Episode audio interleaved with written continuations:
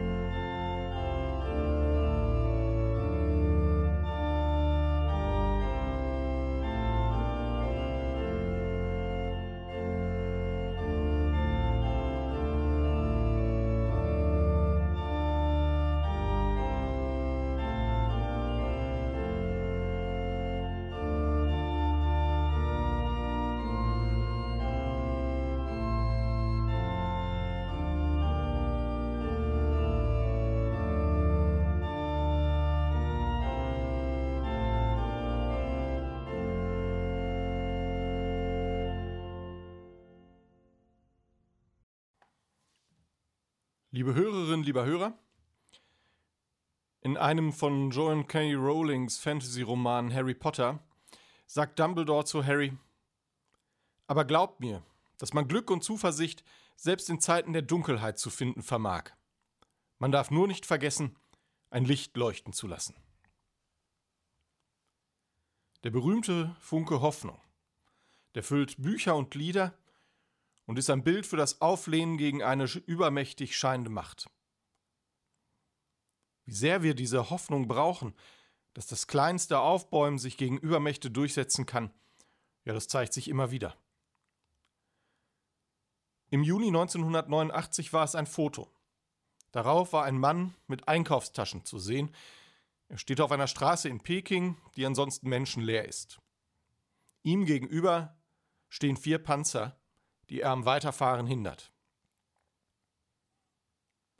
Es ist ein Bild, das zu Zeiten des Volksaufstands in China entstand.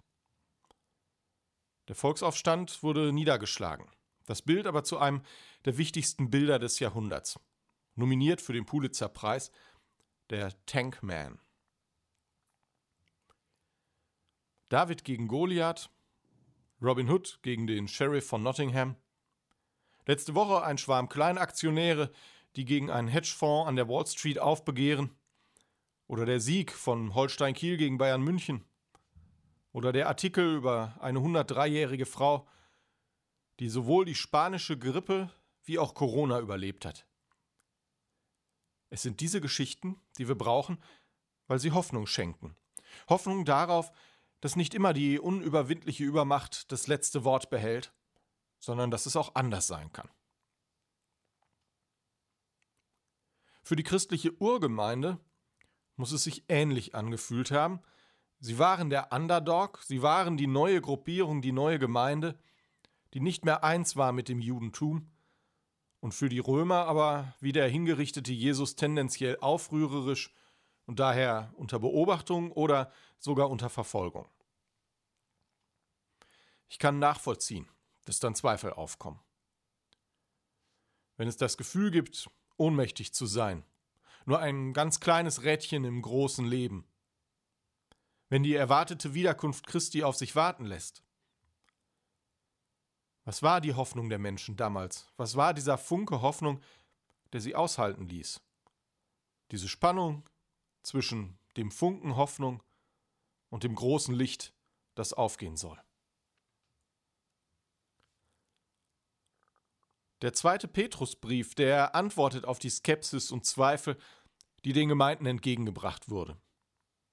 Es wurden Stimmen laut, dass Jesus doch ein ausschließlich normaler, ich möchte anfügen, gescheiterter Mensch gewesen sei. Darauf bezieht sich dieser Verfasser des Briefs und ruft in Erinnerung, wie bei der sogenannten Verklärung Jesu Zeugen zugegen waren, die in eben jenem Moment Gott selbst begegneten, seine Stimme hörten. Diese Zeugenschaft ist die Legitimation für die Worte, die dann verkündigt werden. Denn in Jesus in dem Gott sich zeigte, in Jesus der wahrer Mensch und wahrer Gott war, in diesem Jesus gründet sich das prophetische Wort der Auferstehung. Ich lese aus dem zweiten Petrusbrief. Wir haben euch ja angekündigt, dass unser Herr Jesus Christus machtvoll wiederkommen wird.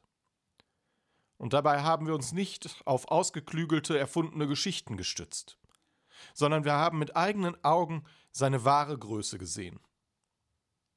Von Gott, dem Vater, empfing er Ehre und Herrlichkeit.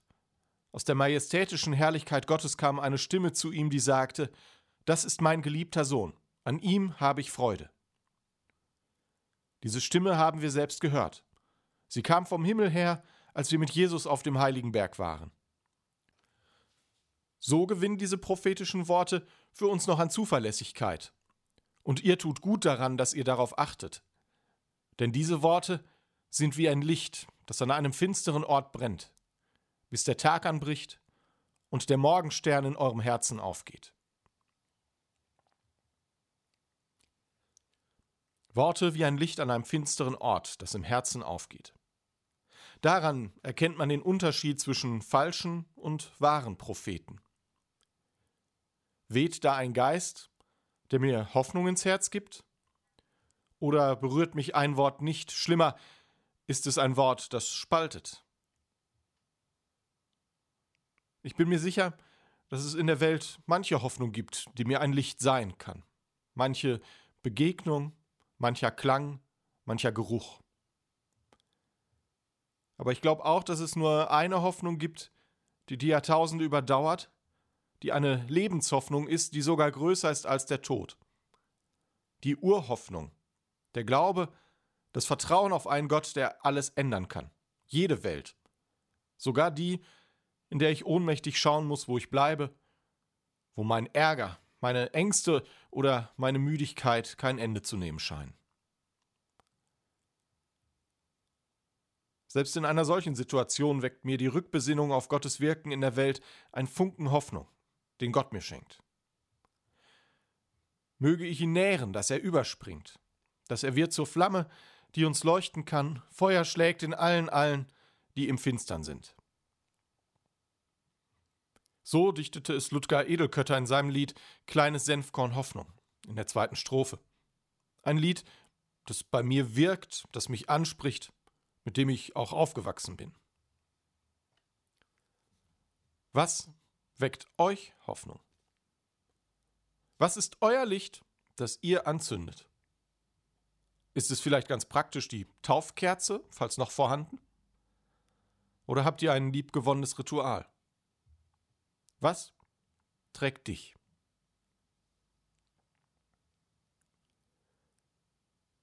Wir feiern heute den letzten Sonntag nach Epiphanias. Die Weihnachtszeit ist endgültig zu Ende und der Baum vor der Kirche ist am nächsten Sonntag nicht mehr da. Denn dann beginnt die Vorfastenzeit.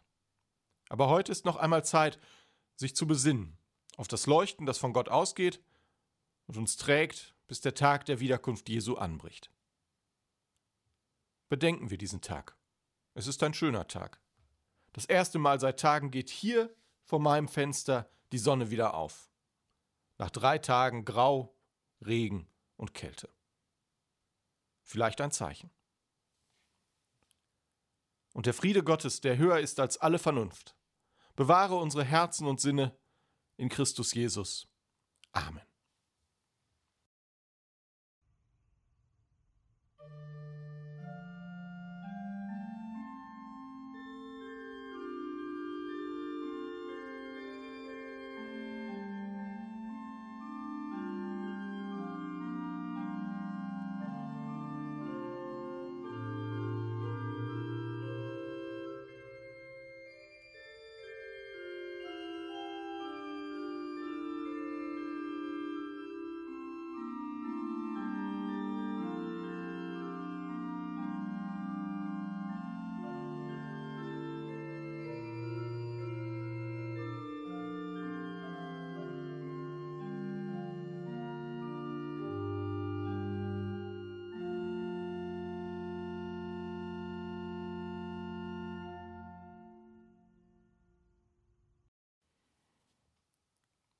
Wir sind eine Gemeinde, die wartet.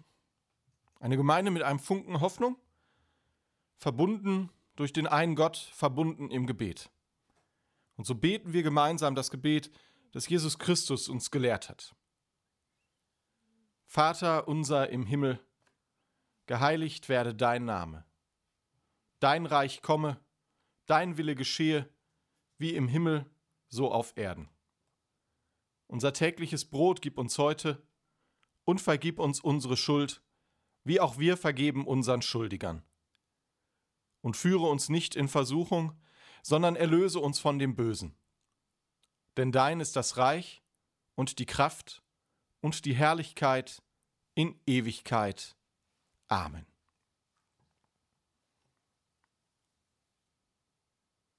Der Herr segne dich und behüte dich. Der Herr lasse leuchten sein Angesicht über dir und sei dir gnädig. Der Herr erhebe sein Angesicht auf dich und schenke dir Frieden. Amen.